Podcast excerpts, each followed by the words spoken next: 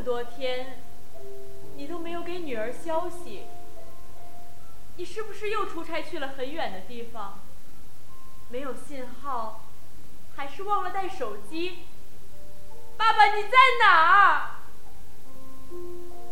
别让我和妈妈等得太着急。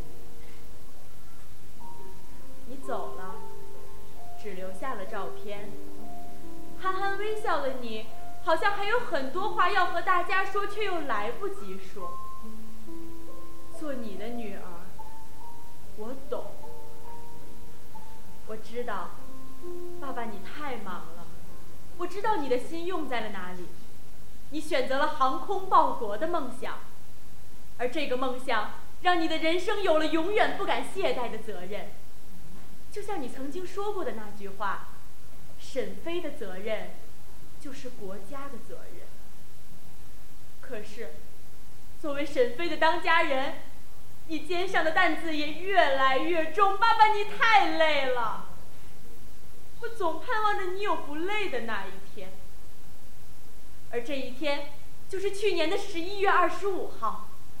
这一天，你的那个孩子沈飞研制的舰载飞鲨战机成功的起降在中国第一艘航母辽宁舰上。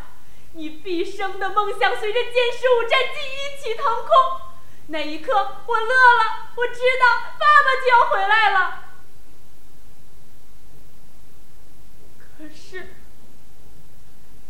一个女儿等待爸爸回家这样一个简单的梦，却变得遥遥无期。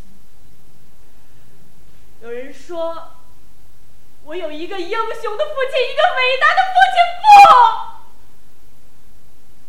只是想要一个看着女儿一天天长大、一天天成熟的慈祥的爸爸。我只是想简单的喊一声“爸爸，爸爸”。爸爸，我要说的话都说完了，现在我可以哭了吗？我知道你不愿意看到眼泪背后的我，可是眼泪背后的我。真的好想你，好想。